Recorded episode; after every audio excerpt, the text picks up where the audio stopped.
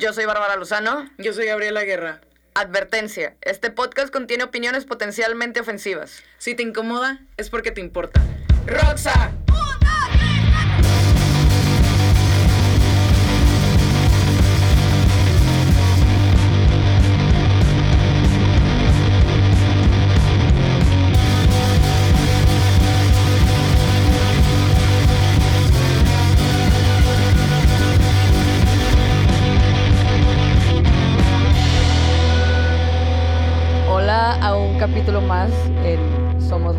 Muchísimas gracias por habernos escuchado en el capítulo anterior.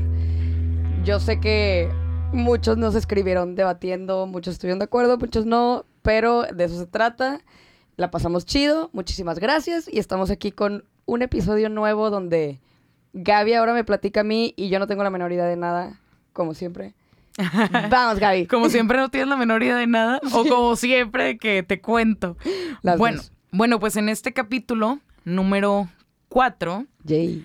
este tema se llama Cuando las brujas hacían cerveza. Y para este capítulo, ya escucharon estas voces masculinas, tenemos otros dos invitados nuevos. Preséntense, muchachos. ¿Qué onda? Soy Fabricio, guitarrista de Flante. Muchas gracias por tenernos aquí. Estamos muy emocionados. Y pues qué chingón aprender de la Yay. historia de la cerveza. Eso. Bravo. Hola, yo soy Pablo, bajista de Flante, y concuerdo con todo lo que dijo Fabricio. Pero tú qué haces? Ah, ¿de qué? Lejos de copiarle. No, no es cierto. Ok. Copiarme principalmente. Jefes los dos. Bueno, Gracias, músicos. Gracias. Los- no sé si sabían, pero la historia de la cerveza es totalmente femenina. O sea, esta bebida que ahorita conocemos como de hombres fue creada por mujeres quienes controlaron la industria por 3.000 años. O sea, hace un chingo. Sí. Las brujas cerveceras. ¿A qué quiero llegar con todo esto? Para darles un poquito de, de trasfondo de la importancia de la cerveza ahorita. La cerveza es la tercera bebida más consumida en el mundo y cuenta con más de 4.000 años de historia. Y por lo menos durante 3.500 años, las mujeres fueron las principales consumidoras y productoras. Está muy cañón eso porque yo lo veo como un producto para hombres. Todos, ¿no? Yo creo Sí. que sí. Y la mercadotecnia creo que también es de la cerveza es para hombres. Sí, Claro. Claro. medio han metido últimamente cosas para mujeres, pero es la cheve es de vatos. Sí. Claro. Sí. Sí, qué curioso que lo mencionen porque yo desde chiquito, pues tú ves que, por ejemplo, la cultura es que tu, tu papá y tus tíos tomen Sí, cerveza y que los comerciales son chavas en traje de baño y de Sí, que claro. Ándale, la cheve exactamente. así que súper fría y sudando. Está, está estornudando el Ah, diablo. Se acaba de abrir una cerveza aquí conmemorando el tema. de- Exactamente. No podríamos empezar este tema sin una cervecita. Sí, yo, yo también me acuerdo ahorita de las varias clases que, que he tenido de mercadotecnia en la universidad y en, en la secundaria, que siempre te ponen como el comercial de Heineken, Ajá. que es eh, como que unas mujeres llegan a un closet y ven el closet nuevo y se emocionan y ¡ay! empiezan a gritar Wow, y luego se no callan y, escuchan gritos abajo Ajá. y es y son los hombres, o sea, los lo que se le considera, pues, yo creo que sí Como sus esposos, parejas, sus Ajá. esposos. sus parejas gritando más fuerte aún porque tiene como un, un, eh, refrigerador como Ujú. walking con Ajá, lleno de Heineken. claro. Ah, wow. Lo que está muy chis- pero eso está muy chistoso porque automáticamente a ti como mujer te quita la oportunidad de sentirte cómoda tomando cerveza. Sí. Claro. ¿Sabes? Porque es de que ah, y hace poquito decíamos de que güey, qué chistoso que que en algunos lugares tú te quieres tomar la cerveza de la botella como mujer y llegan y te sirven en vaso. Y es como, Como- ni siquiera me preguntaste, Como porque pero- es mal visto, a lo mejor que tengas como mujer la botella. Sí, está Y es de que, pues, Eso- que eso te no valga sabía madre, que- güey. Que sucedía. No, Sí, lo a loco mejor No también- es muy normal, pero me ha pasado seguido. Ya. Y ni siquiera como que en bares y así, por ejemplo, yo tengo conocidos que son igual y de mentalidad un poco diferente a la mía, que por ejemplo cuando ha- hacen algún plan, o no sé, compran cierto tipo de licor para las Claro. mujeres y compran cierto tipo de licor y cheve para los hombres. Sí, Claro. Porque asumen que todas las mujeres van a tomar, por ejemplo, vodka Helix. sabor tamarindo, Ajá. Helix, y ellos se compran su tequila y su cheve. Exactamente. Entonces, está chistoso, ¿no? Sí, Sí. De hecho, hay un comercial también, ahorita que decías de los comerciales.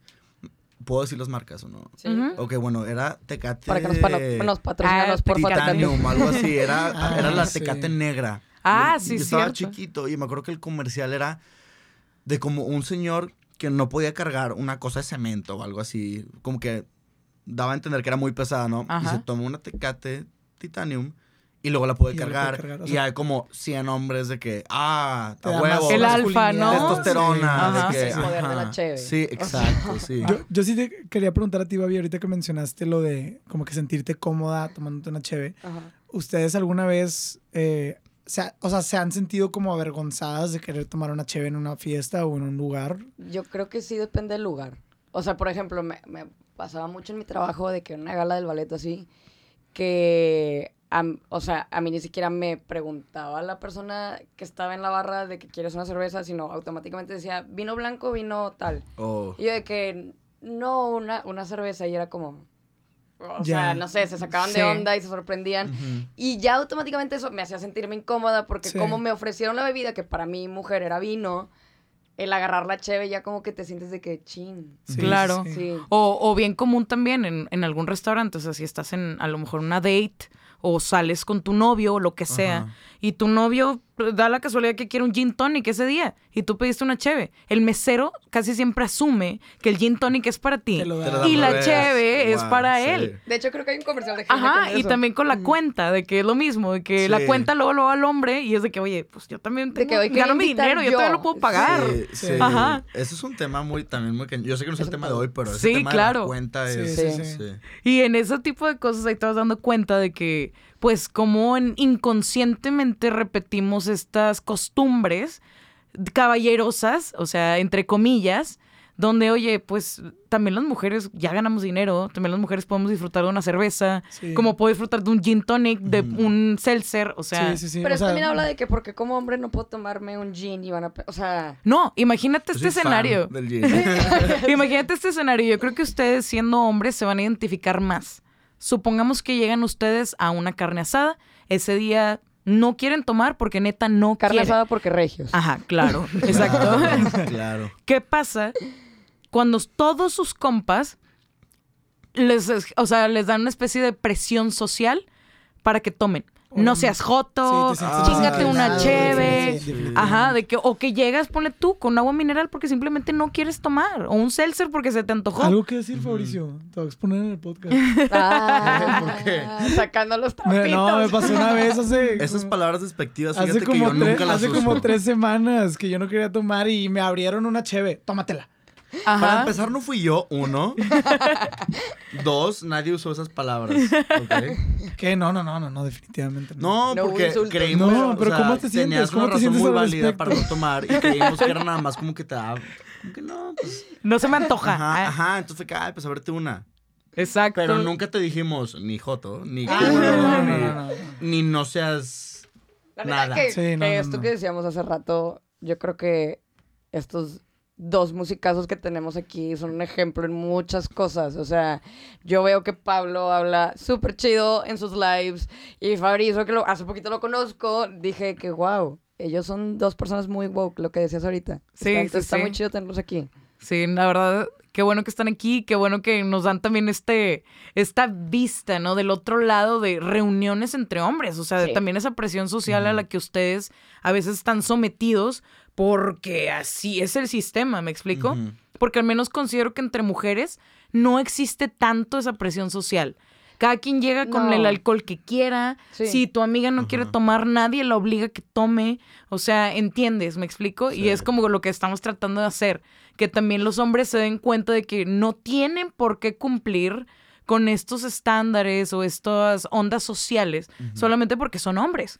O sea, que puedan decir, no, no quiero, y que se respete sin que se les juzgue de con algún adjetivo negativo. Sí, ¿me voy, a, voy a aprovechar y, y aquí mencionar una cuenta de Instagram que si les gusta más de esto, yo, yo esto de lo de la presión por pistear ya lo había visto Ah, ok. en la cuenta de, machos a hombres en Instagram. Ah, es buenísima. Ah, si, le- cuenta, si- sí. si les interesa más como ver todo, te, te hacen test y a mí me ha abierto mucho so- los ojos de, de qué tan, no sé, qué tan presionado te sientes por la sociedad y ya te hacen como Claro. preguntas y tú ya honestamente te contestas. Sí. Está chido. Sí, o sea, se presta eso. para reflexionar, ¿no? claro. Sí. Aparte me gusta el tema artístico de esa cuenta. Sí, tienen un, tienen un muy buen diseño. Sí. Sí.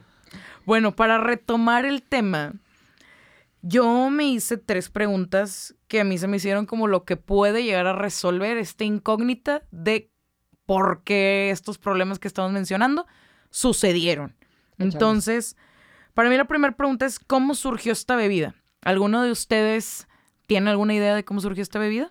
¿O ha leído algo por curiosidad? Yo tengo una idea probablemente Yo- yo también errónea, tengo, sí. por lo que eh, lo poco que he escuchado hasta este momento, alguna vez vi como, no era documental, pero viste los, los programas de History Channel que Ok, hacían documentales, pero también con partes actuadas, como Ah, si sí, sí, de sí, que- claro, ajá. claro.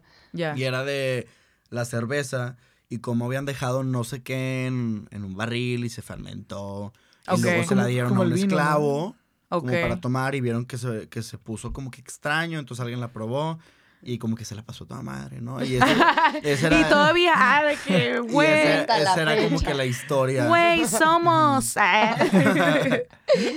Yo la neta no, no tengo la menor idea de cómo empezó la ¿Tú. Pablo, Cero. tampoco? Eh, o sea, es que yo asumo que es algo similar al vino.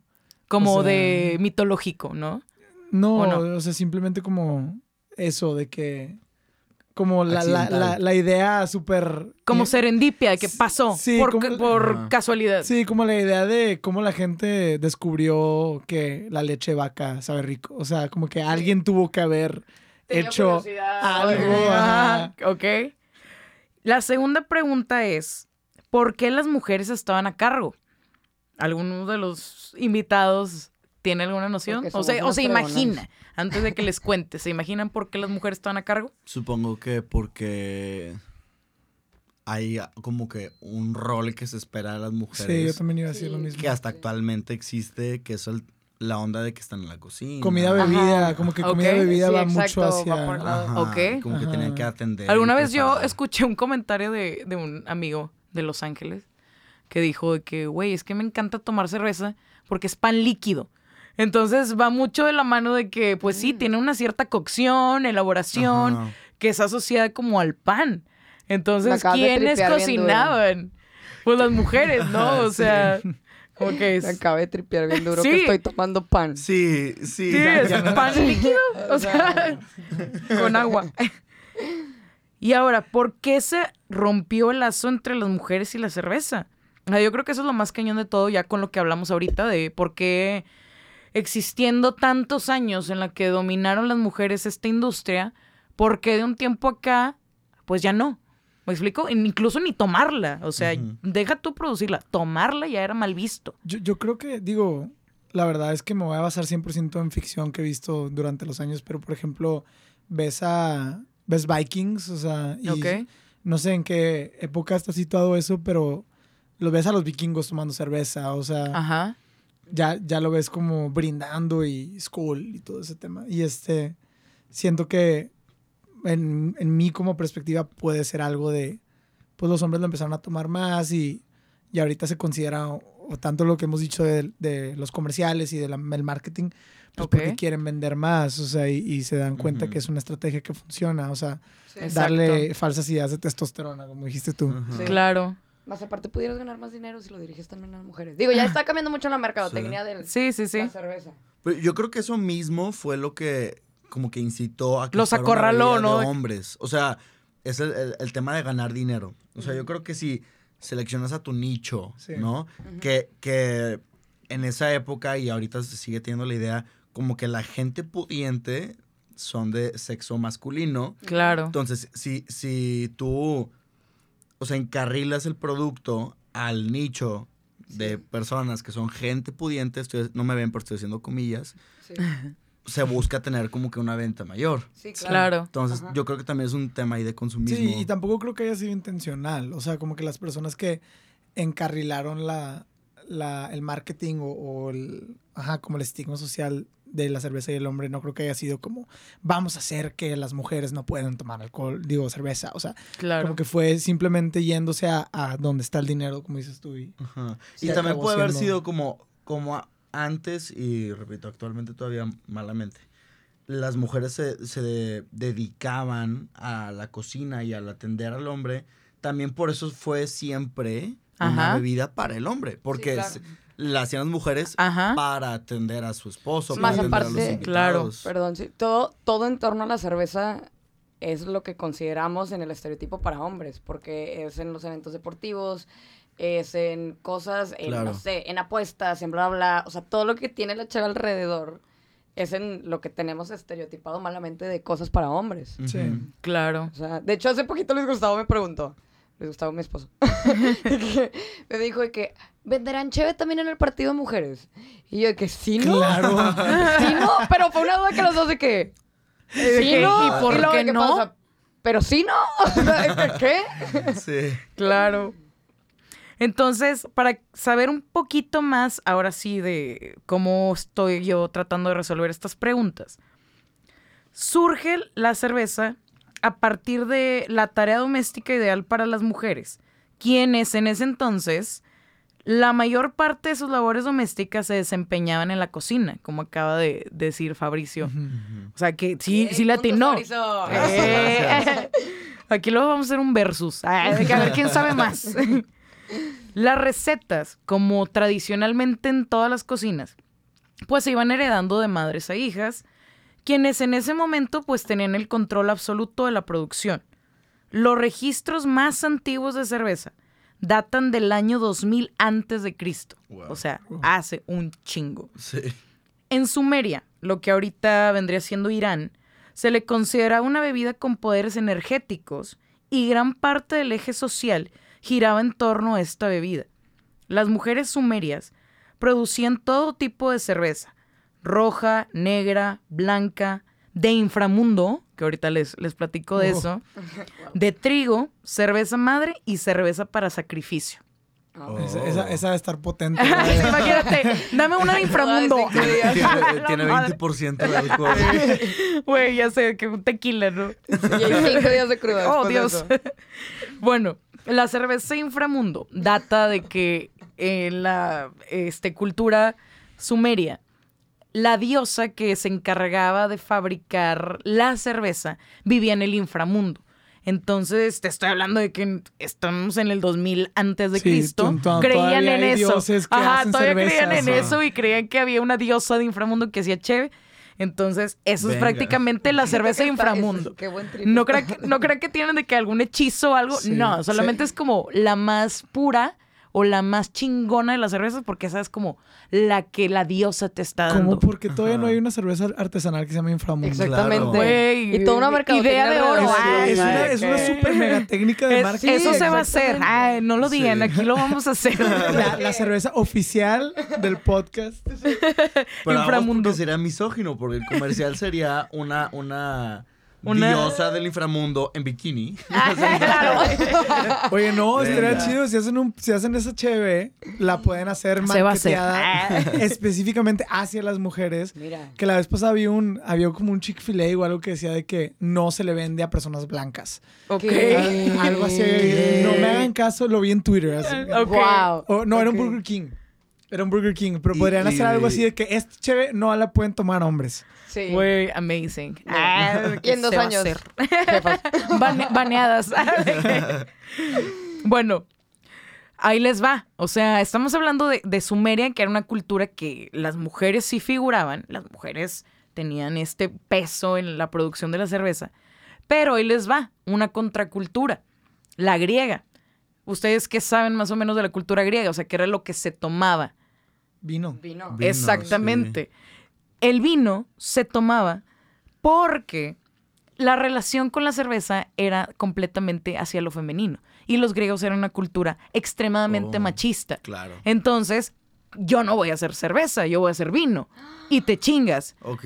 Y la verdad, los que se chingaron fueron ellos, porque se perdieron de que de una bebida deliciosa. Sí. Ajá. Entonces, Wow, Todo, todo Está- por, está todo por el ego. Ajá, exactamente. Sí. Y estás hablando de algo bien estúpido como un alcohol. O sea, que Sí, tiene que ver quién lo haga. Sí, Es el efecto. quieras, Los- sí. No me acuerdo quién fue, pero era griego y decía que el amor verdadero en- era entre hombres y que el amor con la mujer era nada más para procrear. No era Platón. Procrear, lo dije mal. Pla- ¿Platón? Este, no sé quién fue, No. pero era griego y me resonó mucho lo que acabas de decir Ajá. porque cuando yo también escuché ese dato fue como que wow. Ajá, de Sí. que, bro, el bromance existe. Sí. No, por el tema de que la mujer nada más. para Sí, una compañera Sí, de O sea, que- una mujer es incapaz de amor, básicamente. lo que está Ajá. diciendo. Claro. O ni siquiera la veo como... Y luego ahí les va. En culturas, por ejemplo, como la egipcia, que todos sabemos que en egipcio, en egipcio, en Egipto, pues tuvieron a, a su Cleopatra. Cleopatra. Ajá. Exactamente. Entonces era una cultura que en realidad sí amaba a sus mujeres. Ok. Entonces en Egipto, la cerveza sí era una bebida tan popular que la bebía desde el faraón hasta el esclavo. O sea, ahí no había distinciones ni siquiera de clases sociales. Entonces, pues llegó incluso a ser considerada como una moneda de cambio. Neta. Y se les pagaba a veces a los obreros con cerveza. Que, fun fact, y chiste de que duro, güey, pero cómo les pagan a veces los patrones a los Claro. albañiles, güey. Sí. Claro. Qué chistoso, fue lo primero que se me Yo a la también, Güey, primero con que se me cheve. ¿Cómo Sí. mantienes felices a tus albañiles, güey? Con cheve. Con unas caguamas. Sí. Con ver, unas cheves, estamos felices con caguamas. pero- No, claro, pero, pero- imagínate Sí, pero trabajar de que y 10 dinero. horas bajo el claro. sol, cargando bultos, güey. Por el salario mínimo. por Dios, sí. Ufa. Exacto, al menos dices de que bueno, güey. Dame mi dinero Ya y no- yo decido comprarme mi cheve. Ajá, O al menos mi ya te cheve, patrocinan. güey, por favor, o sea. Exactamente, güey, Sí. porque muchos de nosotros, pues como nuestros trabajos no nos pagan con cerveza, guardas una parte de tu dinero destinada a la diversión, ¿no? Al, Claro. al alcohol o lo que sea. claro. Pero qué chingón que como albañil, pues ese dinero ya no lo gastas como tal y que tu patrón te lo provee como para un incentivo, Pues ¿no? también Por la así raza que decirlo. trabaja en cervecería. También los incentivan con alcohol, güey. sí, tienen muy buenos Bueno, beneficios. a la mí no me da chingón eso de que, que les pagan con cerveza. Este, a mí se me hace, no sé, como que medio máscara. No, no, no. O sea, no, yo no digo que suplir el, pagar y Ah. les das cheve, Yo no pero- digo que suplir el salario Ah, por ok, cheve, ok, no, sino sí, tu salario y que- tus Dios, cheves. que yo no sabía sí. eso lo de los albañiles. Ajá. Sí, eh, es un tema ahí de clase chistoso que es como que ándale, güey, hazme esto y, Y te- te doy un pago unas six cheves, o sí. una, Sí. una caguama, pero échale. Incluso entre amigos, güey, Sí, de de, que- que, Sí, yo te invito amigos las cheves. Sí. Claro, güey, súper popular eso.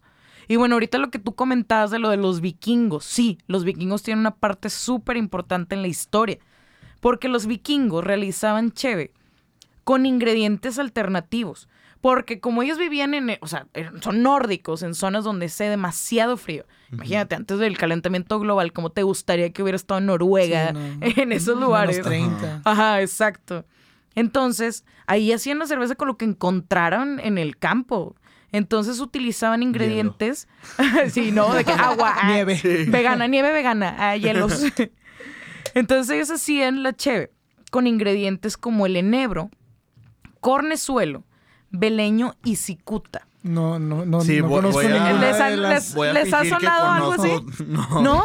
No. Bueno, ahí les va. El cornezuelo es un alucinógeno. El Uh. cornezuelo es de donde sale el absinthe.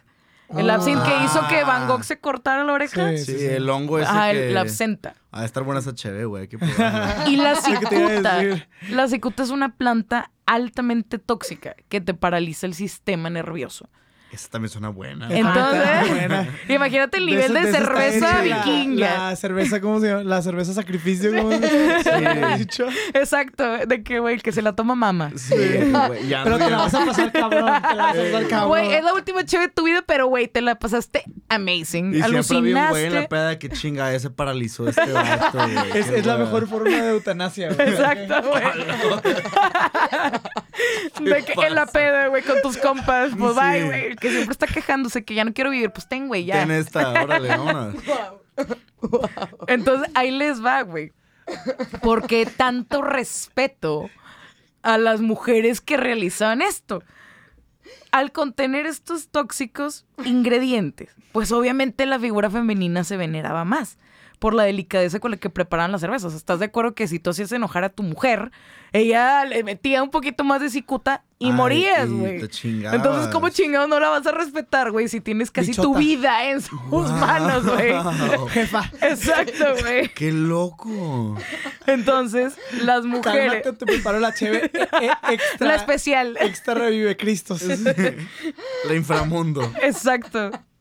Entonces, o sea, te digo, imagínate cómo no vas a respetar a alguien, güey, de quien tu vida está en sus manos, prácticamente. O sea, si quiere le Pues echa el más. miedo, el miedo hace mucho. O sea, sí. Exacto, güey. Qué gacho que, que la única manera en la que los hombres nos apreciaban era con miedo.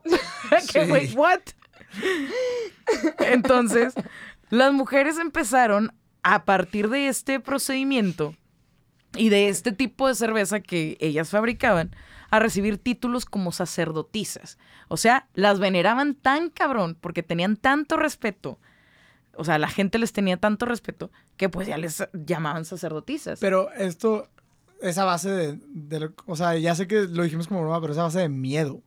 No, no, no. O sea, era simplemente como, wow, Ah, qué, ok. qué delicadeza que pudiste hacer de ingredientes tóxicos una Algo, bebida tan de que rica, tan, o sea, chida, que la, de, la degustamos todos los vikingos que pues iban a, a Tan ligeramente Pero, pero, tóxica sigue, que no me pero, sigue, pero sigue habiendo un Ah, tema, sigue habiendo un tema de interés de, o sea, de, de que el hombre decía, wow, es que ella puede agarrar una planta que me va a matar y hacerla una cerveza que me la paso bien, entonces por eso le voy a dar como ese título. Imagínate. No, imagínate ahí que te me va. a abrir esa chévere.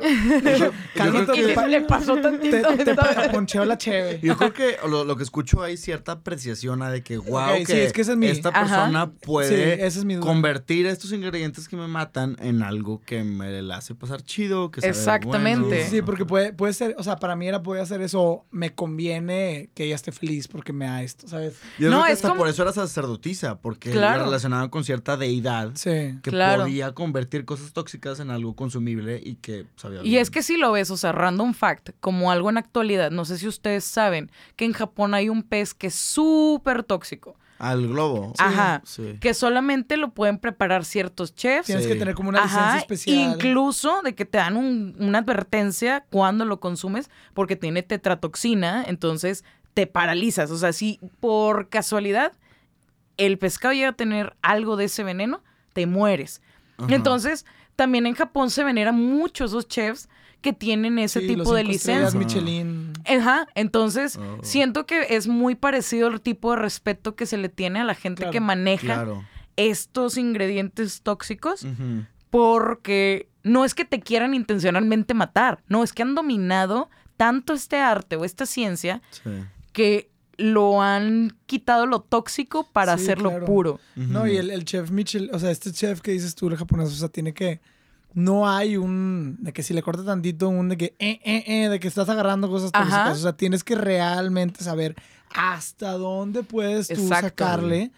Y aparte, tener la confianza en ti mismo de que lo estás haciendo bien. Exacto. Como para poderse. Pues Poderlo servirse Ajá. a alguien y que, y que el cliente te tenga la confianza a ti. Claro, y se vuelve algo comérselo. ritualístico. Sí, no se lo dejas a cualquiera y no lo comes en cualquier Sí, sí, ocasión. Sí, no. Entonces, bueno, ya digo, las mujeres pues ya se les empezaba a llamar sacerdotisas. Y ellas crearon el concepto de brag. Brag, B-R-A-G-G. O sea, ah, Ah, No, no, brag, de que, que ah, presumir, andar Ajá, que presumiendo. No. ajá. Y esto quiere decir que es ver el futuro bajo los efectos alucinógenos de esta cerveza en particular. Entonces ya se volvía algo como cosmológico. Por eso te digo que no lo hacían tanto con el afán de ponerse borrachos, sino era con el afán de conectar con el cosmos a través de esta bebida.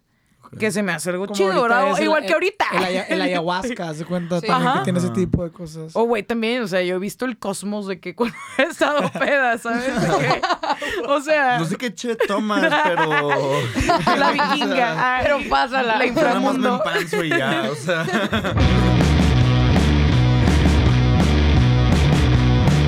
Bueno, y estas, estas primeras cheves, o sea, te estoy hablando de que de la época de los vikingos. Bueno, ahora nos vamos a ir un poquito más contemporáneo. Estas cervezas que se hicieron en la antigüedad, pues no tenían conservador. O sea, prácticamente las hacían y era para consumirse ese mismo día. Entonces la producción, pues era muy local. Era del pueblo para el pueblo. Y fue hasta el siglo XI que una monja benedictina, no sé si les suena el nombre, eh, se llama Hildegard von Bingen. Ah, de Vendra claro, Banar Hilde, tiene... no, no, no. Es, es- es- es- Es mi tía. Es mi tía. Fíjate que es mi prima cuarta. De Vendra Banar tiene una canción que se llama con el nombre de esta monja. Entonces, Ah, qué, ya, qué ya. ocurrente. sí, sí, sí. Y está chido porque la canción habla un poquito de ella, lo que sufría en el convento por hacer cerveza. O sea, ella Ah, era ok. una alterna, era una loquilla, ¿sacas? Black Sheep. Es Ajá. como la novicia rebelde. Ajá. Ella, esta monja, era una mística y herbalista que introdujo el uso del lúpulo para preservar el líquido y dar amargor, y transformó la elaboración de la bebida, y al día de hoy, Von Wingen es considerada como la patrona de la cerveza. O sea, Madres. Exacto, o Otra sea, buena chévere que hacer. Claro, claro. Yo creo que eso sí existe. Debe que- ¿no? Sí. Sí. Y nada más para que se calen lo chingona que era esta monja. Ella era escritora, te estamos hablando del siglo XI. Ella era escritora, compositora, Oh. filósofa, teóloga, mística, pintora y científica. Ok. O sea, Ok, güey. O sea, sí. antes de que existiera Da Vinci, estaba Von Bingen. A eso voy, Sí. güey, increíble que lo dices. Y así mismo. Lo leyó Ibas a decir eso. Claro, antes. claro. Gracias por, gracias por mandarme la presentación a mí. antes. Y ahí te va, o sea, tan chingona era que ella fue capaz de fundar sus propios monasterios y logró el permiso del Papa para predicar por ciudades y pueblos e interpretar la Biblia, algo que solamente podían hacer los hombres en esa época. Wow. Fíjate, fíjate que una persona más, la cual consideraría, si me dicen, si puedes tener una cena con una persona de la historia, Sí, sí, sí. ¿quién ¿Lo harías con ella? Sí. Sí. Yo nunca sé a quién esa. contestar y ahora sí sé. Sí. Sí, para mí Y ahí te va a lo que vas con lo de Da Vinci. Súper chingón lo que dijiste. Bueno, ella fue la versión femenina de Da Vinci, pero tres siglos antes. Sí, eso- O sea, Ah, wow. es, lo que pensando. O sea, exactamente. digo, man- manteniendo el espíritu de- del podcast. Ajá. Qué hueva que conozcamos todos a Da Vinci. exacto. Pero a Von Bingen no, es la primera vez que me estoy enterando Wow, de ajá. ella. Sí. Exacto, Ajá. y eso es lo que más me causa sorpresa, pues que es totalmente desconocida para la mayor parte de la Sí. población, güey. Wow. Y la verdad es que, o sea, en los últimos años sí se ha recuperado un poquito más su nombre. La gente puede llegar a comentarlo más incluso ya en la industria cervecera, pero fue una persona que estuvo desaparecida su nombre de la historia por Claro. siglos. O sea, Ocupamos que hagan una serie Netflix de ella para que vuelva. Ah, estaría. Estaría súper chido, de Buenísimo. hecho. güey, sí. estaría increíble, güey. Hay que picharle Trae- idea oye, a este- Juan Netflix. Traemos unas ideas todos aquí, una lluvia de ideas de aquí sacamos como con Netflix, cuatro negocios. ayúdenos. Podemos no subir este capítulo, hacer una sociedad anónima y Mira, lo... Ajá, eh, ¿Qué pasó? ¿Qué pasó? ¿Qué Me gusta pasó? cómo piensan. Y bueno, la producción de cerveza, pues eh, como esta monja pues era alemana, pues se extendió por toda Europa y el Nuevo Mundo, siempre controlada por mujeres, conocidas como las alewives o las Oh. Brewsters. Uh. Oh. O sea, Otra buena chévere. Nombre de ya, banda, ¿sabes? nombre de banda. alewives, Las sí, Brewsters, las claro. Brewsters. Y en ah bueno, de hecho hay una banda de country, no sé si lo han escuchado, son de aquí, las Moonshiners. Ah, sí. Ah, Ah, Bueno, el moonshine también es un licor que Es se hacía en la un papel de prohibición. Prohibido, sí. A la luz de la luna se hacía, por eso Sí. es el moonshine. Sí. Entonces, bueno, ya como les comento esto, pues en casas, tabernas, fiestas, cualquier género, raza y edad tenía acceso a esta bebida. O sea, era una bebida tan noble que no importaba si eras un niño de que podías tomar, o sea, no importa si eras un obrero, la podías tomar. Ok. Y el control de la calidad de esta cerveza, pues era muy estricto. Y las mujeres que eran acusadas de adulterar o producir mala cerveza eran sujetas a castigos como azotes, arrojadas al agua o, según un grabado de piedra en Ludlow, Inglaterra, ser arrastradas al infierno por demonios. O sea, esos eran los castigos Ay, si a ti se te ocurría adulterar esta bebida.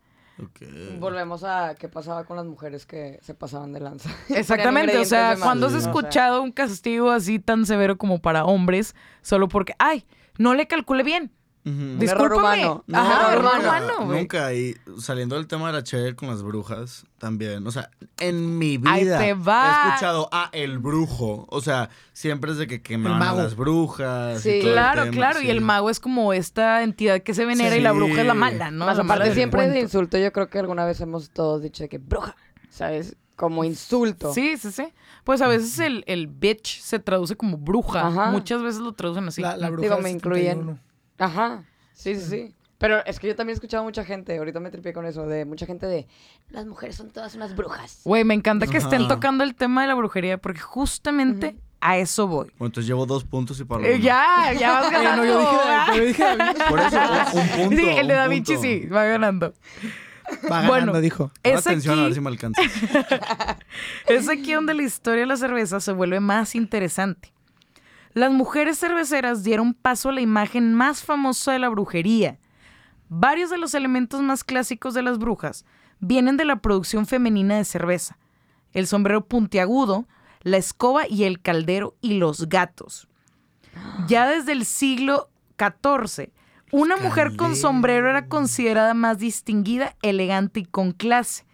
Una empresaria cervecera que se respetara salía al mercado para vender su producto con dicho sombrero, pero hacía la prenda más alta y vistosa, o sea, lo hacía más picudo, para que la raza lo identificara y es, ah, ella es la que tiene cheve. La de la Claro, cheve. Ajá. Sí. Y así atraer clientes, güey. que el caldero era para el- cheve. El caldero ahí en el, o sea, era la manera en la que la preparaban. Pues no había Ajá. estufa, no había de que hornos Wow, industriales. se- ¿Y en qué se momento me puso la el piel chinita de verdad.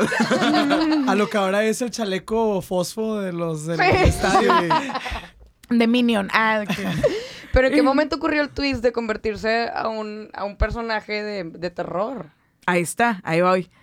Mientras más alto era el sombrero, más se haría notar la mujer y por lo tanto su cerveza. O sea, era el marketing a la antigua, de que, güey, me voy a vestir de la manera más vistosa posible para que la gente venga y me compre a mí. O sea, ya era casi una competencia entre mujeres de ver quién tiene el sombrero más picudo. Don Dimadom. Ajá, de que para a ver, que... ¿quién tiene el sombrero más picudo, güey? A ver. Mm. A ver. Y miren, aquí les enseño Está una, bien fo- picudo mi una sombrero, fotito solamente para que la identifiquen. O sea, Ajá. Se si vieron la película a- de The Witch, se van a dar cuenta que así estaban No, vestidas. es, Sí, es literal el mago, de- Ajá. el mago Ajá. de Oz.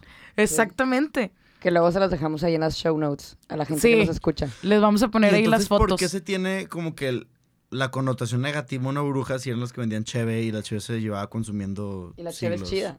Ahí La les va, es con madre, La cheve es con madre. Creo, que ahora nos va a contestar esa pregunta. Exactamente. Estoy dando hincapié. Siento que Pablo se acaba de ganar otro punto. Ya, ya se, lo- ya se lo va a Como yo ganar. fui el que dije el comentario Sí, bueno. no, ya aquí quedamos. Ya se lo va a ganar. gracias. Me dijo, Gracias. cállate. Yes, yes. La mujer en cuestión, o sea, la vendedora de esta cerveza, podía vender desde casa en una pensión que era antes como un expendio, por así decirlo, donde la raza iba a comprar su mandadito y O ahí sea, lo podían un vender. mercadito. Ajá. No, no, no, porque este sí es como un local. Ah, ok. Y Mercadote. o una taberna. O simplemente, pues, despachaban la bebida de que el que fuera a tocar, de que, ah, llega Bárbara, de que, oye, ¿me das chévere? Sí, sí te doy, claro. Entonces, para ello, colgaban en la entrada una escoba y era símbolo de trabajo doméstico, de que ahí vivía una mujer que hacía cerveza. Sin tener tú que verla a huevo con el sombrero, sino, ah, en su casa, ah, mira, aquí venden, acá venden. Estoy, estoy Yo estoy shook. Sí, sí. sí, Sí, yo o sea, de que todo lo que yo pensaba de las brujas me lo acabas de que Ajá. de cambiar por completo. Sí. Voy a ser el vato más interesante de la peda. Sí, Es más, ¿sabes qué? Colectivamente Eso. te regalamos todos nuestros puntos. te, tenga bien. Y obviamente, imagínate su- ser tu cliente en esa época donde no había electricidad, obviamente. Pues obviamente el distintivo más fácil era ir caminando y, ah, mira, por ahí ve. Una Como ahorita un depósito, ¿no? De que Sí. si no dice depósito afuera, pues no sabes que es un El, depósito. el símbolo de tecate, neón. Sí. Exacto, claro. La publicidad de cinco años atrás. Entonces, Y ya está bien así de sí, que- güey, esa promo ya ni existe. ¿sabes qué? Pero, Blanqueado por el ok. sol. que vas y de que quiero la promo fuera, no, joven. Esa desde hace Esa dos años lleva ya no. desde 2016. Entonces, esto era ya casi una garantía de que se iban a encontrar al ale casero, o sea, el fabricante de cerveza, y o a la señora. ¿Ok? O sea, que yo no sé quién va a estar aquí, pero si pusieron la escoba es porque hay alguien que Ay, me va a dar esa cheque. O sea, ya en esta época habían fabricantes hombres. Eh, era, es que eran los esposos. O sea, los esposos sí les daban la oportunidad a las mujeres de fabricarla. Ok. Porque era un ingreso extra. Pero o sea, ellos eran los fabricantes. No, eran ellas. O sea, haz de cuenta que en ese entonces acuérdate que funcionaba mucho a través del permiso del hombre. Ajá. entonces sí. aquí los hombres están muy de acuerdo en que ellas trabajaran, porque era un ingreso económico extra a la casa, claro. que ahorita es prácticamente lo mismo, ¿no? De que ya nadie creo que se opone a que la mujer trabaje porque ya no alcanza el salario de una Sí, persona. Sí, sí, es que me confundí con el fabricante Sí, yo también y la señora de la No, casa. no, no. Ajá. Y bueno, como les seguía comentando, lo de la imagen de la bruja estaba muy asociado a su vestimenta, pues porque también para ellas era una forma pues, de vestir de la época. Ajá. O sea, no eres como que, ay, tenían mucha moda diferente. Pues no, simplemente su distintivo fue el sombrero. Y ahora también, lo que decimos de lo del caldero. La forma más fácil y cómoda de preparar la cerveza era con un caldero donde hervían el mosto y mezclaban sus ingredientes. Los gatos eran muy apreciados por estas mujeres, ya que combatían a los ratones, güey. No, man. O sea, no es que los gatos negros qué tengan shock. alguna Sí. historia maligna, no, güey. ¿Qué pedo con el capitalismo y cómo han lucrado del Halloween? Claro. Sí, sí, sí, O sea, es lo que digo, ¿en qué momento de ser esto se transformó en algo que es un... O sea, es Halloween. Todos nos, todos nos hemos disfrazado de brujas en Halloween Claro, alguna vez. claro, Sin claro. saber el orgullo Pero que llevabas chévere la peda o representabas. no? ¿Llevabas Ah, chévere la Ese es el o no? problema. Ahora, este seis Halloween años me voy tenías a- que traer una Shiners. Bárbara, este Halloween jalas llegar Me voy a vestido disfrazar de, de bruja bruja cervecera. cervecera. Prohibido Claro, vestirse de bruja si no llevas un barril de 20 litros. Exactamente. Cuando te pregunten por qué, cuentas la historia y, cuando te pregunten por qué, nomás te fondeas la una. fiesta y educas a los hombres actuales. Mira, me gusta. Otra vez otro punto. Y güey, Ah, ya voy ganando. Ey, ya, todos se van a ir.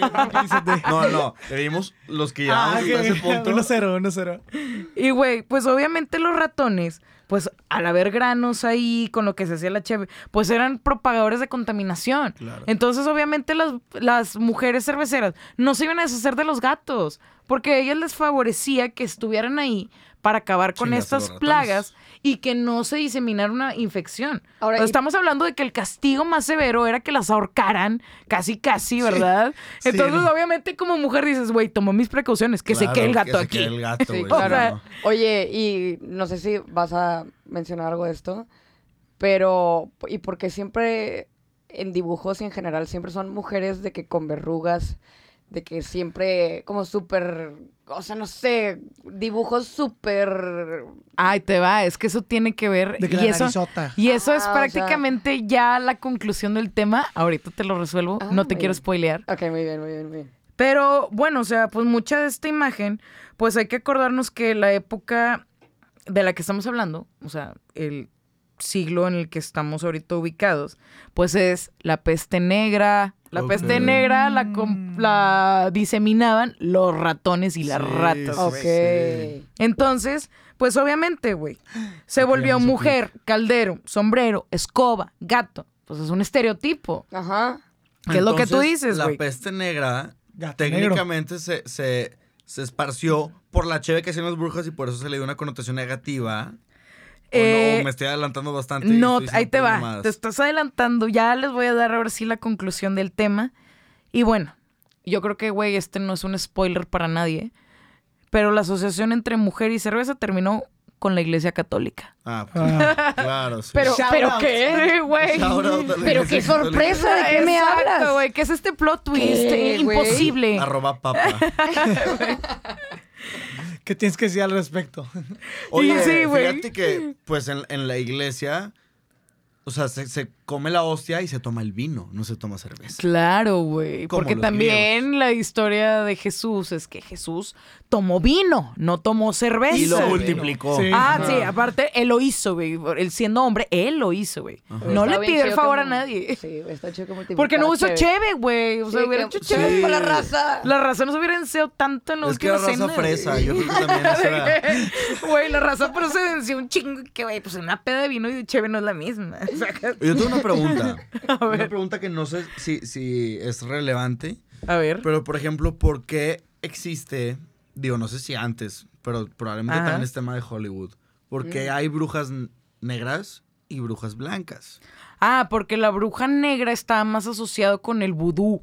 Y el vudú, acuérdate que eso se este, eh, llevaba a cabo o se practicaba en lugares donde había esclavos negros como Haití, que se los habían robado este, los estadounidenses y los franceses para llevarlos a lugares como Luisiana, donde pues eran prácticamente los esclavos robados que practicaban santería, vudú, y ahí les pusieron ese título de que, güey, pues es que son brujas. Pero en realidad era raza que la brujería, como la santería y el vudú, también son religiones, güey. Ajá, O sea, claro. también se merecen su respeto hasta cierto punto, ¿no? Bueno, no sé si, se- si me expresé mal, Ok. Pero el tema de la bruja negra y la, bru- la bruja blanca es la que la bruja blanca era buena Ah, y es que- bondadosa y la bruja negra era la que hacía hechizos Ah, malignos. ah, no, no, yo pensé que por cuestiones de colores, de No, cuestión no, no, racial. no, sí, No, sí, sí, sí. o sea, es que se supone que hay magia blanca y magia negra. La magia blanca está asociada como a trips de naturaleza, que es como lo New Age, O sea, por así decirlo. Eh, pues sí, si lo quieres decir, sí, son las que hacían cheve.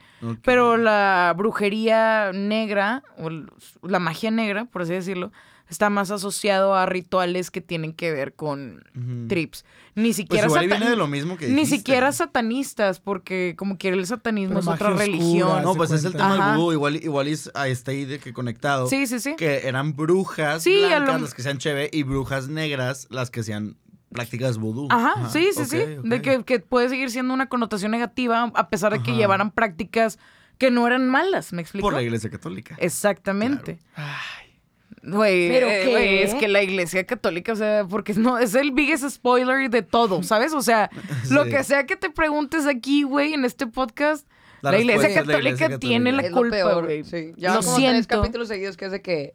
DM. Lo siento, pero no lo siento, güey. O sea, se tiene que saber esta Sí, que no información. estamos en Hot propaganda contra... La iglesia me cae mal. Y bueno, ya les digo, ya para acabar de concluir este tema.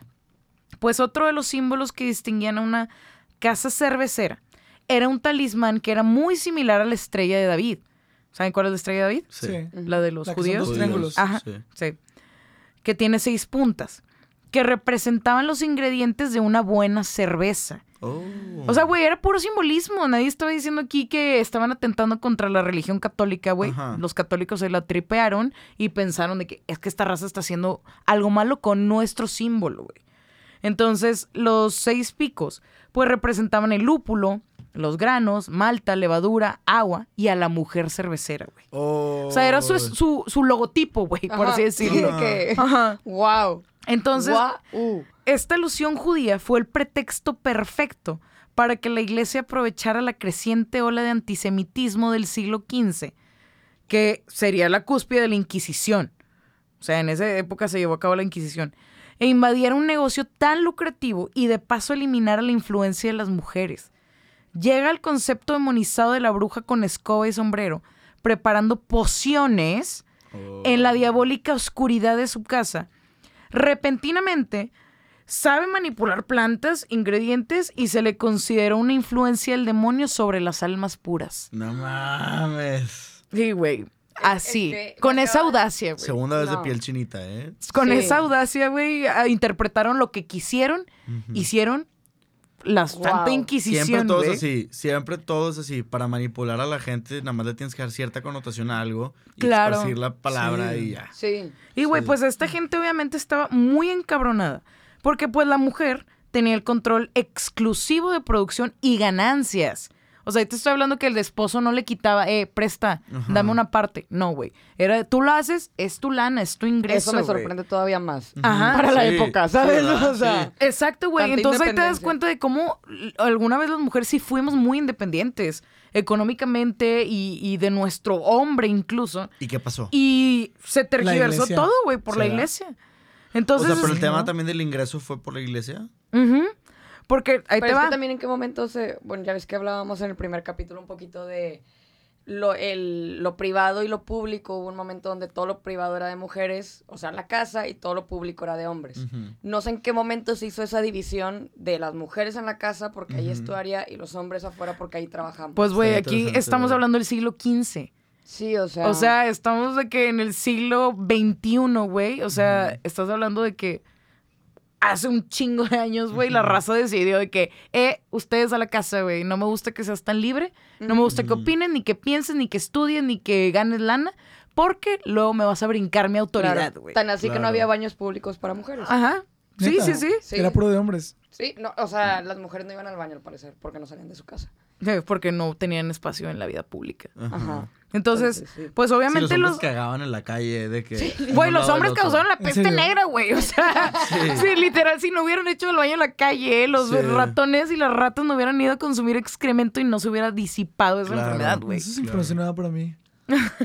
No, sí, güey. No, yo cuando estaba en medicina supe estos facts y yo de que, güey, impresionado, de que quedé, ¿sacas? Sí. Entonces, pues obviamente los católicos, güey, como en todos lados, tienen su gente que tiene dinero, güey. Y esa gente aparentemente tiene mucha influencia sobre las opiniones y decisiones católicas. Otra vez algo súper raro que pasa. Mm, sí, güey. Padre Maciel. Ah, Fueron como cuatro capítulos. Ay, güey, perdón. Ay, qué luz. Sí, sí soy, soy antipadre Maciel. Pues creo, que- creo que serías una muy mala persona si fueras pro padre Sí, güey. Pero hay gente que lo defiende todavía, güey. Eso es lo peor del caso. Sí, que no, es, es santo.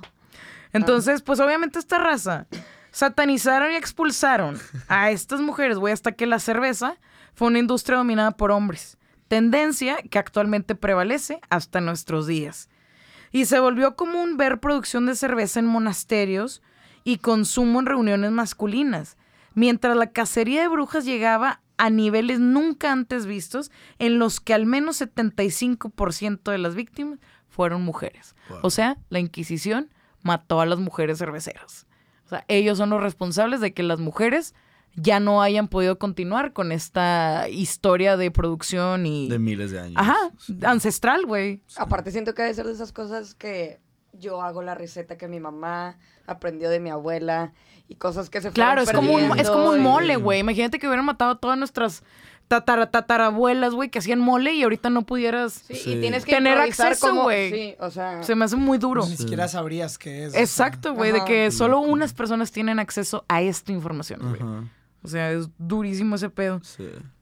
Entonces, pues obviamente los esfuerzos para separar mujeres y cerveza también tenían como intención evitar, y volvemos otra vez, güey, al pinche Darwin, güey, que se traigo, distrajeran de su propósito principal, güey, que la no. maternidad, güey. Entonces, Ay, ya no quiero... Entonces, no quiero que trabajes, güey, porque es que tú nada más me sirves para tener hijos, güey. Y si trabajas, luego te gusta la lana y mm, pues vas a descuidar esto. Pero, a ver, bueno, pausa ahí. Eso es, hay mucha gente que todavía piensa así. Ah, no, Ah, claro, güey. Me O sea- enfoque estereotipos de género. Por Tengo- eso, Tengo amigos que piensan así. güey, este es el propósito de este podcast, güey. De que, de construir ese tipo de mentalidades donde, pues, oye, tampoco tiene nada de malo. O sea, las mujeres también somos individuos. Claro. Tenemos cerebros, güey. Tenemos, somos hecho, muy capaces también de Hace hacer poco cosas. tuve una discusión fuerte, ¿eh? Con un amigo. Fui- fuimos a estudiar. Bueno, fui a su casa a estudiar. Y de repente nos, o sea, nos tomamos un break. Y él sabe que yo tengo como que una ideología más liberal que la de él. Entonces me empezó a preguntar, oye, ¿qué opinas de esto? ¿Y qué opinas de esto? ¿Y por qué Total, te preguntaba? Quería pleito. no sé, o sea, yo creo que genuinamente tenía la duda de por qué pensaba ciertas cosas, pero luego no toleraba lo que yo le decía. Entonces explotaba, terminó siendo una discusión, ya no una conversación, Ok. en donde por alguna razón él no entendía por qué mis hermanas, por ejemplo, podrían llegar a ser CEOs de una empresa Ok. y, y por qué no estaban en la casa. Claro. Porque los hombres, aguas, aguas, estoy diciendo entre comillas, porque Ajá. los hombres son más chingones y son los que deberían ser directores de empresa y no una mujer. Claro. De que, güey, ¿qué te pasa? O sea, tienes hermana, tienes una mamá, o sea... ¿De que no te gustaría que tu hermana fuera CEO? Güey, fíjate que... Exactamente, no, y Y luego... probablemente no le gustaría que su hermana Sí, fuera así. ajá. Pero es un tema ahí de cultura porque esa, esa misma vez, por ejemplo, yo veía que, que su mamá era hora de comer y yo le dije, ah, güey, pues ahorita pedimos algo. No, no, no, ya nos hicieron de comer. Entonces bajo y ya eran tres y media. O sea, por cultura la, hora de la comida aquí son las dos A de la tarde, dos. ¿no? Ajá. Y ahí estaba su mamá, güey, esperándonos. O sea, y, ah, ¿quieres agua? Ah, yo voy, tía. No, te- no, no, no, no, siéntate. Yo te Yo te traigo el agua. Yo te Que, atiendo. por cierto, me pone súper incómodo eso. Yo te atiendo. ¿Quieres cuántas tortillas? ¿Y quieres qué? Y, traían todo y yo sentado. que, Sí, te abruma, ¿no? cabrón. Tanta tensión de que... Me abruma sí. y además como mi mamá es lo opuesto, yo, es- o sea, me educaron muy diferente. Ajá. Entonces era, güey, ¿quieres agua? Te levantas, preguntas, ¿quién más quiere agua? Les traes agua a todos si Sí, quieren. claro. ¿Quieres, ¿Quieres más comida? Bueno, te paras, vas Sí. por la comida.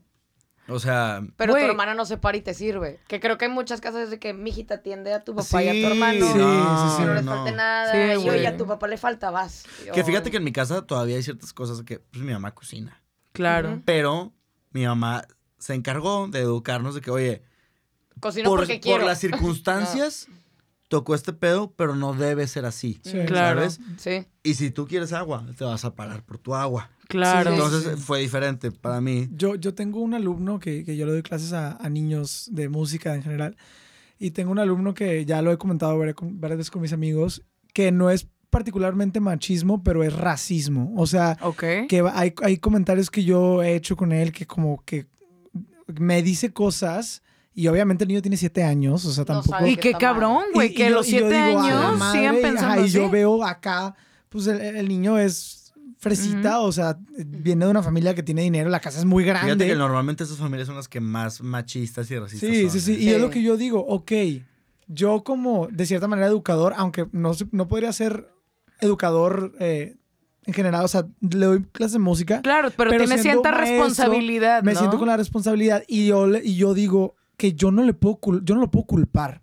¿Sabes? Yo a ese niño no le puedo decir, ah, niño racista, es tu culpa que eres racista porque este niño todavía está en una formación eh, en donde todo lo que él sabe es a base de sus papás. Claro. ¿Sabes? Entonces yo digo, ah, ok, ¿quién tiene la culpa aquí? ¿El niño que claramente es racista o los papás del niño que educaron al Yes, niño racista? Exacto. Eh, yo digo que ahí lo entiendo y yo hago el mejor de mis, de mis eh, esfuerzos para poderle cambiar la mentalidad. Pero son los papás Pero 100%. esto, aquí en tu, en tu situación, la culpa, yo, tú dices, ah, bueno, claramente este güey, el amigo Fabricio, fue educado con esas con esos eh, ideologías o pensamientos, porque también, como lo dices, se refleja pues con cómo, trató tu- su mam- cómo te trató su mamá y todo, pero ahora es culpa de él, a diferencia del niño, Exacto. que no- Claro, que no ha- replicarlos, güey. que no ha entrado en esta situación Es que en no donde sé, dices, güey, ahí sí realmente a- estoy bien. No sé, voy a, voy a entrar. No sé si estoy de acuerdo porque el pedo es que tú cuando tienes un bebé es un canvas en blanco, güey.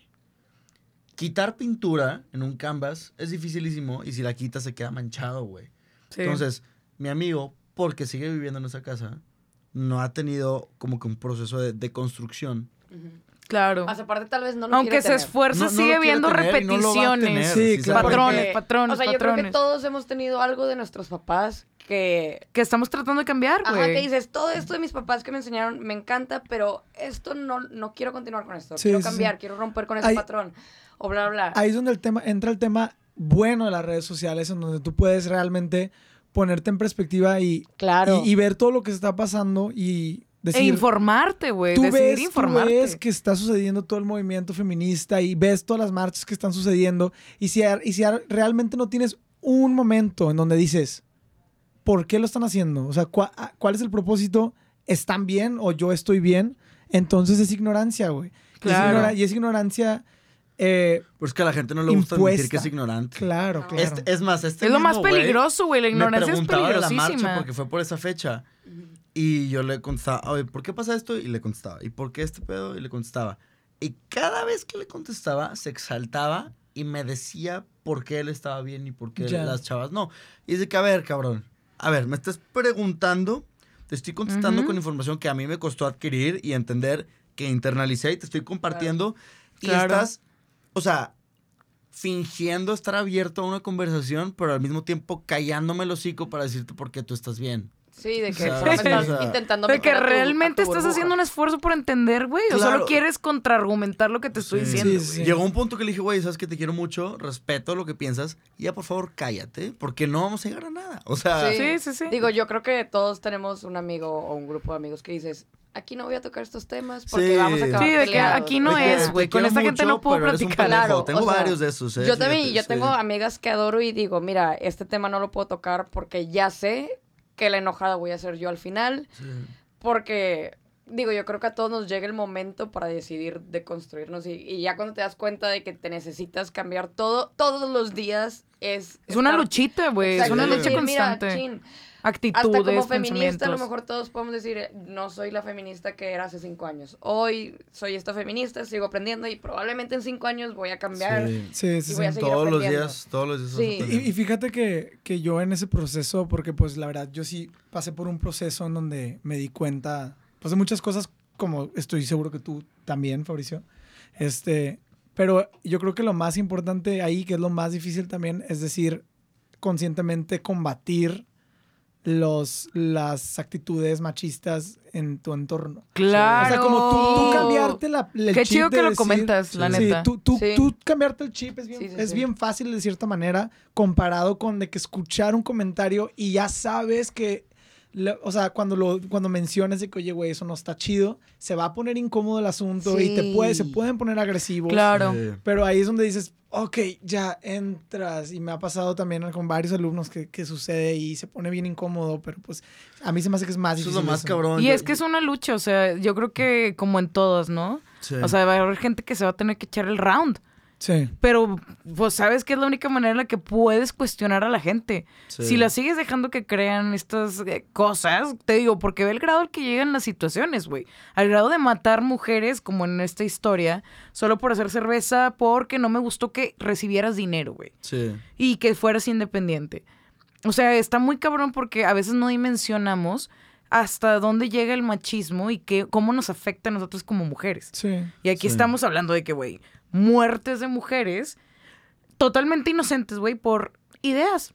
O sea, Sí. ideologías que Sí, nadie sí. quiso discutir, ni Sí. combatirle a sus compas, ni cuestionarlos. Más aparte creo que el machismo no únicamente es de hombres hacia mujeres. Claro, Hay no, hay- hay muchísimas de hecho, mujeres, El patriarcado afecta a los hombres un chingo y no se dan cuenta. Es, o es- sea, claro, es lo que yo digo de todas que... las estadísticas de salud mental y de todo ese pedo afectan un chingo más a los hombres. Claro. ¿Y por qué? Porque el mismo sistema patriarcal los está afectando. Claro, Sí, claro. y porque Sí. también cumplir el rol que te pide la sociedad como hombre es muy pesado, está muy cañón, Sí. o sea, no es justo. Sí, re- regresando a la cuenta de machos a hombres, la vuelvo a ploguear porque ahí también hablan Está bien muchísimo de chido. eso. Sí. De hecho, en uno de esos quizzes, yo me acuerdo que cuando me empezaba a entrar en todo este tema, porque yo de chiquito estuve en, en escuela católica, ¿no? Ajá. Entonces, sí, yo también. pero mi mamá, mi mamá siempre se, se empeñó en, en- en educarme en casa de forma diferente para que yo tomara mis decisiones, ver cuál era mi pensamiento. Claro. Entonces, Siento bueno, que tu mamá es bien chida. mi mamá es muy chida. Tu mamá va a venir el otro conócela. capítulo.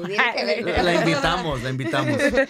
Este, entonces una vez, por ejemplo, me salió, hice un- uno de los quizzes que dijiste hace rato.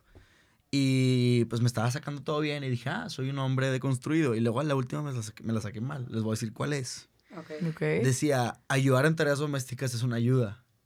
Y yo dije, ah, pues sí, güey, es una ayuda. Dice que no, es Me una responsabilidad, Me-. Exacto, me la saqué mal y dije, hola madre. qué Ajá, ¿qué? ¿qué? Y no que era un hombre deconstruido, Ajá, ¿no? Y sí. luego no me decía por qué, entonces fue de que, a ver, ¿qué dice la palabra ayuda? Que es responsabilidad de alguien más y les estás echando la mano. Exactamente. No responsabilidad de O mi como con los hijos, ¿no? De que, ay, es bien bueno, le ayuda con los niños.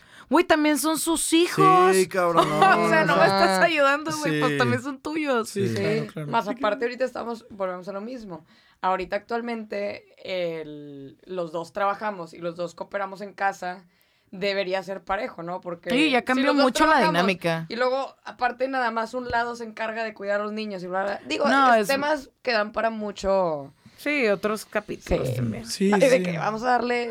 Te puedes decir. Pero No, siento y- que tienes una conclusión muy buena. Ah, Sí, bueno, sí, ibas sí. a decir algo. Ah, sí, que al final de cuentas ese tipo de cosas son eh, perder una cierta, ¿cómo se dice? Una comodidad. Exacto, y la gente ¿Sabes? no quiere incomodarse. Sí, Sí. y, y me pasó, por ejemplo, la semana pasada que llegué muy tarde a mi casa eh, por lo que sea. Y este, y mis No, papás. dinos, dinos, ¿por qué? Porque estaba, estaba- estaba probando los, los productos de las, de las brujas cerveceras. en exceso. Este, y mis papás En me exceso. dijeron como, oye, ¿sabes qué? Eh, te pasaste lanza entre semana máximo 12, fin de semana dos y media. Y me hervía la sangre porque yo decía, es que me están limitando y que tengo 20 años, que no sé qué, no sé no y yo así mujer. pensando y decir de que, bueno, güey, es que yo ya estoy bien acostumbrado a llegar a la hora que quiera. Y mientras mi mamá me estaba diciendo cosas como que me, me di cuenta de, güey, te estás chiflando. Y mientras mm, te va a doler y te va a costar, le dije a mi mamá, es tu casa. Tus Claro. reglas son tus reglas y yo voy a llegar a la hora que tú me digas. Y todavía me cuesta y me, me cabrono ahorita nomás hablando de eso, de que chingado. Claro. Pero pues es que así son las cosas. Y, y cuando te dicen, oye, ¿sabes qué? Ya sé que llevas tantos años de relación, tantos años de hijos, y no te has tenido que encargar de la casa, de lo Ajá. y ahora sí te vas a tener que tener todas estas estos extras, pues lo primero que piensas es, güey, yo vivo bien tranquilo, bien a gusto. O bueno, es ahora lo- sí. y Sí. Sí, y ahora me voy a tener que incomodar. ya me voy a tener que incomodar y no voy a poder hacer esta cosa que me Güey, gusta hacer. que- Literal, lo que dijiste parece también, meme. Ah, pero es anécdota. Sí. Oye, pero, güey, ah, Ah, no, perdón. perdón, perdón, dale, dale, dale. El, el típico meme, ¿no? De que no te salgas de tu casa, no vivas solo, it's a trap. Sí. Claro, güey, o sea, it's a trap porque te la vas a tener que pelar tú solo, güey. Como O sea, todo el mundo. yo sí. viviendo sola ahorita es de que, oh, oh, no se ve que yo era ya un adulto, güey, hasta Sí. que viví sola. Ajá. O sea, yo me creía bien adulta en la casa de mis papás. Que, ay, sí, yo llego a la hora que yo quiera, sí, yo manejo. Pero me lavan la y ropa, me sí". hacen de comer de Ajá. Sí, güey, me voy a vivir Sí. sola y, oh, sorpresa, güey. Ah, voy a tener que comer huevo tres Todo días se seguidos. Porque no fui al mandado, güey. Eh, tener que tener tener que ver Oye, el huevo es muy buena comida, ¿eh? No hables mal del huevo. tener que ver un Sí, recibo de internet. Yo Exacto. creo que ha de ser lo Oye, más yo quiero, yo quiero comentar. ¿Qué? No tengo por qué, pero creo que vale suficientemente la pena como para que de una anécdota, ¿ok? Ok. Ahorita que este güey dijo que se siente limitado y dijiste, ah, no, hombre, güey, es que no eres mujer. Ah, Les voy a claro. contar, estoy en contra de compartir mi vida personal, pero se las voy a compartir, porque si no, no van a entender la anécdota. Me siento Yes. Claro, Me ¡yay! El anecdotario. Siento- Wow. Soltó una referencia a la cotorriza. Cotorriza, invítenos. Mi hermana está saliendo con un chavo. Cabe recalcar, mi hermana tiene 29 años. Oh, es más grande que nosotras, güey. Sí. hermana es bien chida. Mi hermana es bien chida.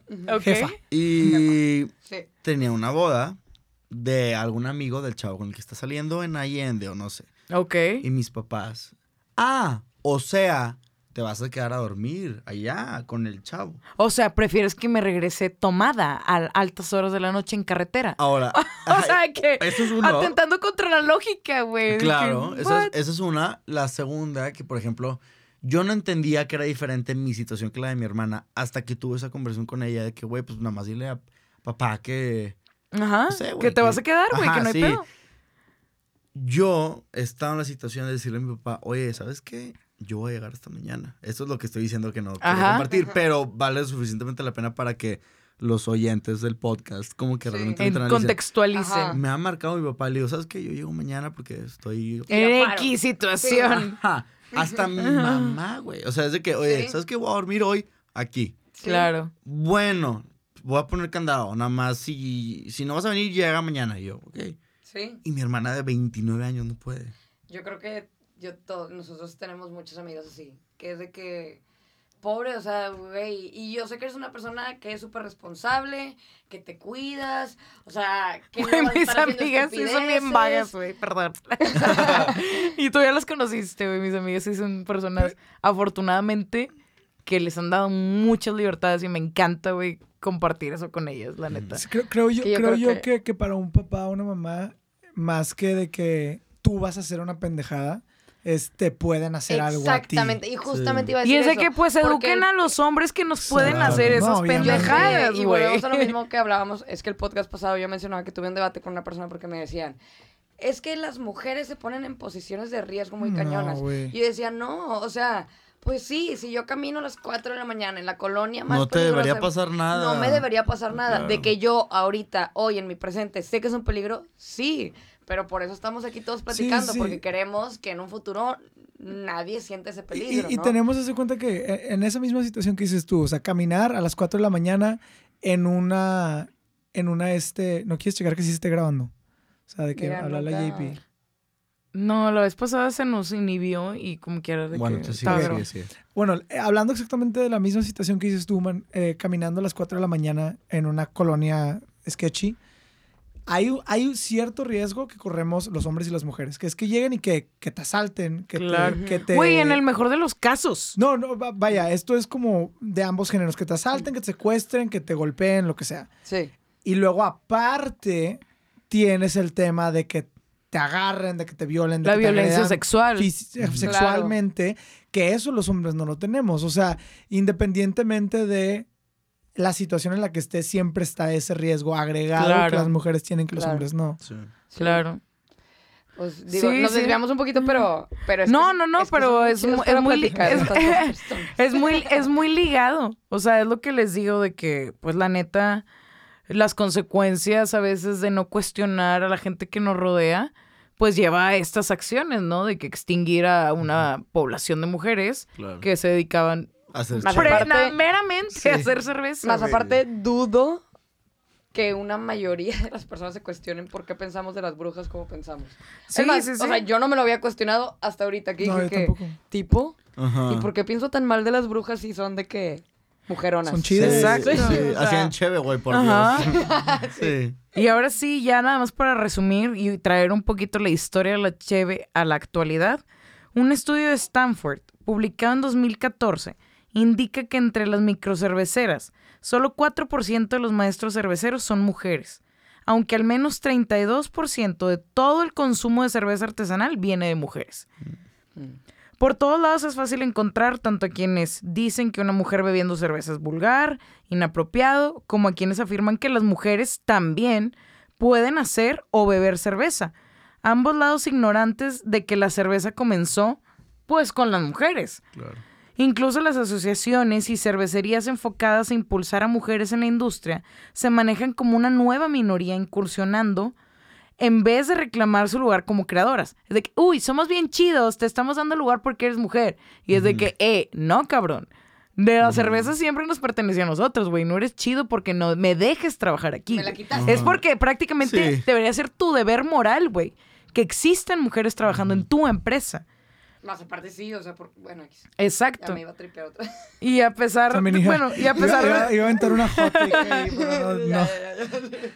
y a pesar de que cada vez hay más maestras cerveceras y dueñas de etiquetas y tap rooms, las certificaciones oficiales están abiertas a ambos géneros y el reto es destruir los estereotipos relativamente nuevo. Y hay dos cerveceras más destacadas, o sea, que son muy famosas, y se llaman Sarah Barton y Emma Gilland en Inglaterra, Jill Vaughan y las hermanas Doris Engelhard en la abadía de Malesdorf, donde llevan trabajando más de 40 años. güey. En África, la producción de cerveza sigue estando dominada por mujeres Wow. y ahí destacan pues otro tipo de, fabricantes. Sí. Y de ahí una de solo seis mujeres es dueña absoluta de una cervecería comercial. O sea, por así decirlo, de que de grupo Con- consuman, cervecería consuman cervezas africanas. Sí, güey. Una de cada seis. Una de cada seis, güey. Wow. Chingón, ¿no? Sí. Sí. Aquí debería en Monterrey ser igual, ¿no? O sea, hay y Monterrey es súper cervecero. allá. Ajá. Ok. Entonces, la verdad, qué seis. chido. qué chido que nos acompañaron en este capítulo. La neta. O sea, nos quieres correr. No, No, estuvo, eh, siento que estuvo chido. O sea, me gustó mucho el tema, Gaby. Gracias, Sí, neta. muchas Estuvo gracias. muy interesante. Sí, neta, o sea. la verdad se me mucho. ocurrió la primera vez fue de qué bárbaro. ¿Por qué no hablamos de esto, güey? Siento Y- que nunca lo hemos hablado. ¿Tú como cómo tal. sabías que tenía una connotación feminista la cerveza? O no, no feminista, pero fe- Ah, fem- ahí femenina. te va. femenina. Porque yo una porque vez. Está cañona. está pasada de lanza. Porque yo una vez estaba leyendo, güey, una cosa sobre los cuaqueros, ¿no? Los Quaker, por así decirlo. Y los cuaqueros, me metí, me metí, ¿Qué, qué me son los metí. cuaqueros? Perdón. por la- Los cuaqueros es como este señorcito de la avena Quaker. Ah, ok. O sea, Ah. es que en español se traduce como cuaqueros, literalmente. Fíjate que nunca lo he escuchado. no Quakers, ¿sabes? Ajá. Entonces, me fui, me fui, me fui. Oye, que Monterrey. vestimenta. Yo estoy diseño de modas. Yo, ¿qué pedo con la vestimenta de esta raza? Y así, güey, o sea, a través de la vestimenta me fui en la historia y así de Y que. Sí, güey, llegué lo al lado oscuro del internet. de O que sea, me escribe a las 4 de la mañana y resulta que a las 5 de la mañana del día siguiente ya seguía investigando, ¿sabes? Nunca dejó de investigar y se mete en un loop más profundo y más Entonces madre, yo fue de que, güey, a ver, o sea, ¿por qué un outfit tuvo una connotación halloweenesca, malvada, este, impura, etcétera, güey, satánica incluso? Cuando, o sea, traté de entenderlo en mi mente y fue de que, güey, eran mujeres tratando de ganarse la vida, Ajá. ¿sabes? O Pero, sea... pero primero buscaste lo, de la- lo del atuendo de la bruja, no nada que ver con Ajá. cerveza. Y luego sí, lo sí, sí, con y luego cheve. me fui, me fui, me fui. O sea, porque para happy mí... accident. Ajá, Sí. porque para mí, obviamente, como a todos nosotros, la primer, lo primera información que te llega es la bruja. No te llega el detrás de una Sí, bruja. Claro, claro. Entonces yo fue como que, ok, la ¿Qué? bruja, ok, ok, ok, ok, me fui atrás y atrás y atrás y Madre. atrás. Bruja, ok, cerveza, ¿cómo? ¿De qué, Sí, qué es lo que te iba a decir, momento, que qué interesante fue para nosotros verlo del otro lado. O sea, como empezar en cerveza y luego acabar en bruja. Sí. O sea, Exacto. siento que cuando empiezas en bruja y acabas en cerveza está...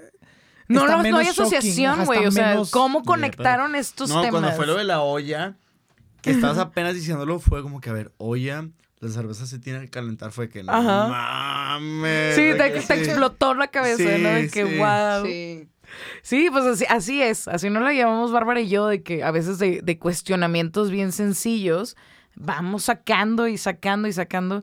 Y es lo padre, o sea, que yo creo que eh, la mujer en la historia es un hilo de nunca acabar. O sea, lo vas jalando y lo vas jalando y te vas más atrás y más atrás. Y justamente lo que queremos hacer Bárbara y yo es descubrir precisamente en qué parte de la historia la mujer dejó de figurar tanto. O sea, Y en ¿cómo, cosas tan cómo siendo...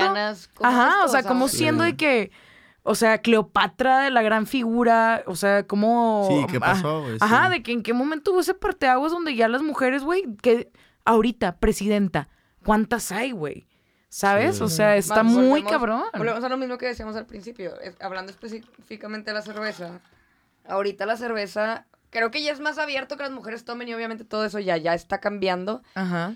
Pero porque las marcas se vieron obligadas a cambiar porque la... Sí, el marketing. Es lo, que, es lo que iba a decir, o sea, una marca nunca va... Bueno, puede que una marca haga cosas buenas, en donde al final de cuentas el, el- el producto final es algo bueno, pero a mí sí se me hace que una, una marca no puede tener buenas intenciones. No, pues busca lucrar. Sí, el, el propósito final es lucrar. Y si para ellos dicen, ah, vamos a subir 15% de ventas al mes, si ponemos una bandera gay en nuestro logo en mes de junio, Sí. Lo hacemos. Claro. Ahora fíjate que es contraproducente, porque ya la gente se dio Ya cuenta se dio que cuenta. es- Exactamente, o Oye, sea... hablando de en qué punto como que la gente... Ay, ya sé que ya se, ya se tiene que acabar el episodio. No, no, no, No, date, date. Mira, lo peor que puede pasar es que lo dividamos en dos. Digo, es que también tengo que acabar una tarea, entonces... y que se entrega ahorita a las 12 y son las 10. Pero bueno, eh, hablando de, de todo esto, vi un video hace poco de un chavo que se llama Aram Neely. Ah, que es un youtuber de, sí. como de músicos. Y hablaba de por qué, por ejemplo, existe la teoría musical del oeste y del este. Ok.